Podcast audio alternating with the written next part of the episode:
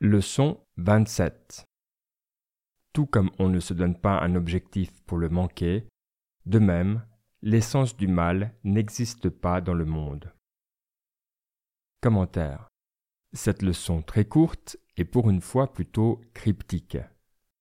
Ma compréhension est qu'elle se situe dans la lignée de la leçon 8 qui disait Ne t'attends pas à ce que les choses arrivent comme tu le souhaites, mais souhaite qu'elles arrivent comme elles arrivent, et tu auras une vie heureuse.